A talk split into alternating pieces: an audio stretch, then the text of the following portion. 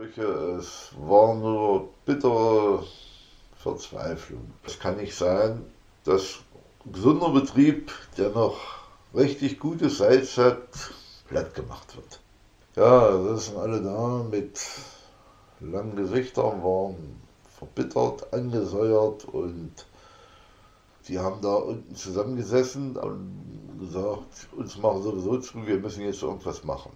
Ja, und dann im Sommer ging das los mit Hungerstreik. Die ersten wurden dann weggeschleppt, sie sind zusammengebrochen, kollabiert und ist im Bett frei geworden.